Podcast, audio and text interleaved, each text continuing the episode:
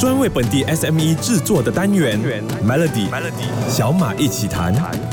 你好，我是小马。马来西亚的电动车从前年二零二二年的两万两千六百一十九辆呢，增加到去年二零二三年的三万八千零五十五辆。二零二三年的销售增幅高达百分之六十九，占了国内汽车总销量的大约百分之五。也就代表说，现在每二十辆新卖出去的车就一辆是电动车。电动车的需求持续强劲增长，相信这个销量只会越来越高，也会有更多的电动车款式进入本地的市场。这样的趋势之下。那对整个市场又会有怎么样的影响呢？这个礼拜的小麦奇谈，我就邀请到人工智能机器学习专家靳徐子仁来和我聊聊电动车的崛起是不是已经改变了汽车行业的商业模式呢？电动车的崛起的确改变了汽车商业模式。你想看以前的一个汽车呢，它制造本身它需要很多厂商的配合的，因为引擎制造是一个非常高深的行业，然后因为内燃机本身呢，它需要很多精密的部件，这些精密部件没有办法。简单的生产，很多时候都是从一个国家生产好过再运来马来西亚进行一个组装。然后我们购买汽车呢也是一样的，我们都去所谓的四 S 店，就是让销售进行我们的一个大个导购甚至服务，再加上日常的维修、设备都在四 S 店进行的。可是电动车行业完全不一样，电动车行业他们由于是新的那些啊企业本身呢，他们比较崇尚的在购物中心甚至在网上销售。然后电动车本身它没有太多的精密零件，因为一切都是电子可以超充的嘛。受电子超充的话，他们就不需要正常的保养，所以这样子减减少了所谓的四 S 店的维修功能。受这些厂商们，他们主要注重来那些软件服务、软体生态方面的。好，谢谢 Jean。是的，电动车的崛起呢，不仅涉及到产品和技术层面，还涉及到销售渠道、服务生态系统，还有整个产业链的发展。随着技术的不断进步，还有市场的逐步成熟，电动车的行业将继续对汽车传统行业的商业模式产生深远的影响。接下来一连几天的节目呢，都会有 Jean 和我们分享他对电动车未来走向的看法。锁定 Melody，马来西亚政府呢，过去一年都在积极推动绿色能源，大力支持电动车的普及化，当中就推出了一系列的措施，包括了纯电动车在本地组装可以免税到二零二五年年底，电动汽车的进口准证费豁免到二零二三年底，还有高达两千五百令吉的电动车的扣税项目。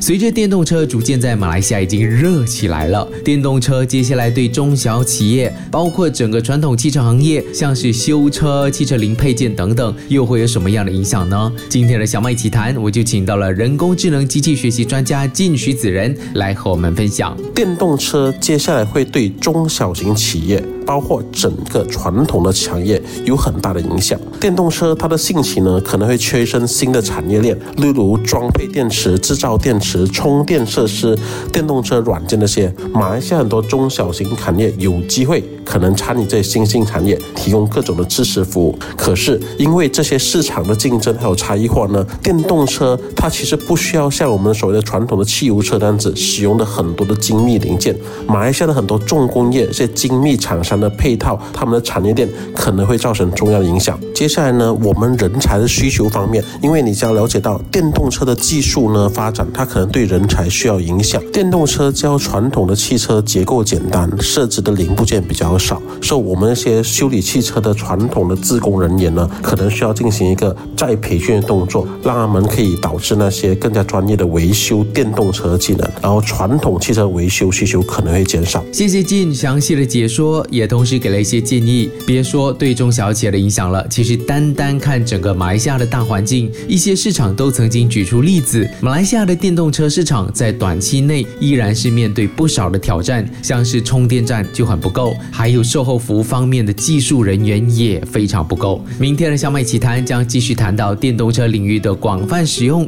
对中小企业的机会和挑战有哪一些？留守 Melody。小时候的你或许曾经幻想过未来的科技。发达到会有自动驾驶的车，哎，来到今天，这已经不再是科幻故事，而是一个事实。在这个科技飞速发展的时代，人工智能和机器学习已经渗透到了各个行业，其中电动车领域更像是一个新的玩具，不管是大大小小、男男女女都想来玩玩看。当然，这个浪潮当中，中小企业也迎来了巨大的机遇和挑战。人工智能和机器学习的快速发展，意味着商家需要不断的跟进最新的技术趋势来保持竞争力。人工智能和机器学习在电动车领域的广泛使用，对中小企业来说有哪些机会和挑战呢？对中小型和企业来说，采用人工智能和机器学习涉及的较高的成本，包括硬体、软件开发、培训与维护这些。他们这些中小企业，他们需要。衡量的是他们的投资和回报率，再加上技术的复杂性本身，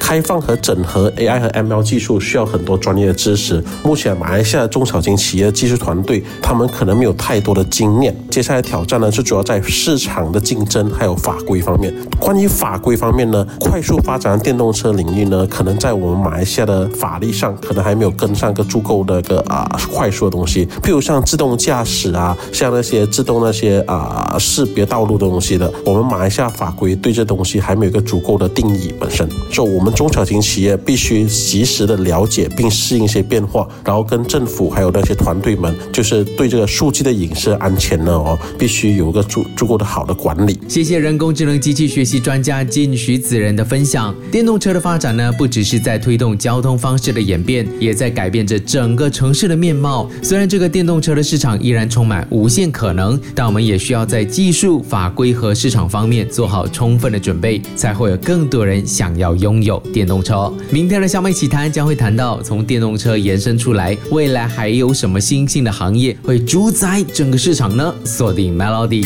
电动车可以说是目前的新兴行业当中最闪耀的那一颗星。世界上主要的国家和经济体都已经定下了完全淘汰传统燃油车，改用电动车的时间表，而电动车每年产值的潜能估计是一兆美元。比手机、电脑、各种家电、电子产品全部加起来的价值还要更高。这股电动车的浪潮正快速蔓延当中。那受电动车的影响，有哪一些新兴行业或者特定的服务领域将在未来主宰市场呢？我们来听听专家、人工智能机器学习专家金徐子仁怎么说。电动车的影响呢？在我看来，电池的技术与制造必定是至关重要的。因为你看，电动车它的成本主要在电池方面，你能够制造。更高能量密度的电池、更快的充电技术，还有更持续、更便宜的电池材料制造方法化，这样就是未来我们目前的行业的一个趋势。然后第二点就是我们充电桩的建设，就是充电的基础设施的建设管理也是不断的增加，呃，更加智能化的充电技术，啊，更加方便的网络管理，当大家可以容易的充上电，这也是我们看的目前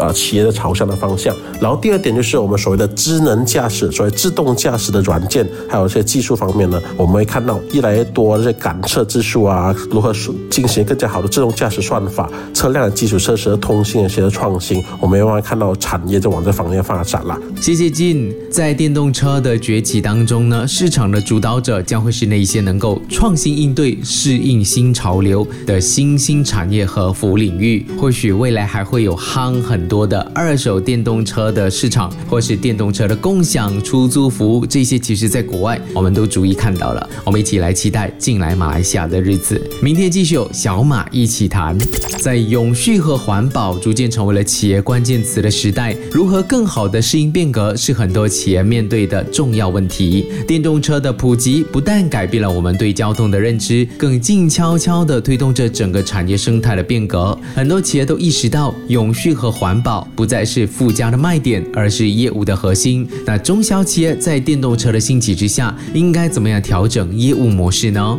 为了更好适应变革呢，中小型企业应该去加强合规性认证。毕竟申请了所谓的环保认证啊，进行 ISO 管理啊，来确保产品与服务符合环保的法规与标准。通过获取的相关认证，你可以有效的提升你企业形象，并满足客户对可持续性的要求。接下来呢，我们可以用推动创新的数字化转型，采用先进的科技，包括人工智能、大数据分析等等，以提高你业务的效率，降低环境的影响。同时为客服提供一个更智能、更环保的解决方案。毕竟接下来呢，我们可以参与这电动车的产业链，比如电池技术、充电设施的建设、智能驾驶技术等等。这有助于身为一个中小型产业本身，你可以从整个价值链本身获得更加多的机会了。最重要的最后一点就是，你要我们可以跟政府还有研究呃研究机构合作，并政府本身他们也是在推行这个电动车的那些啊环保项目嘛，与政府合作可以获得可能的补贴与支持，然后与研究机构像大学本身的合作呢，我们可以更加好的共同推动绿色技术的创新和发展。非常感谢人工智能机器学习专家靳徐子仁这个礼拜在小马一起谈的分享。是的，电动车发展的契机其实就在我们面前了，希望各个单位都能够积极推出更好的发展策略，踊跃投入，从而建立起发展电动车产业的良好生态环境。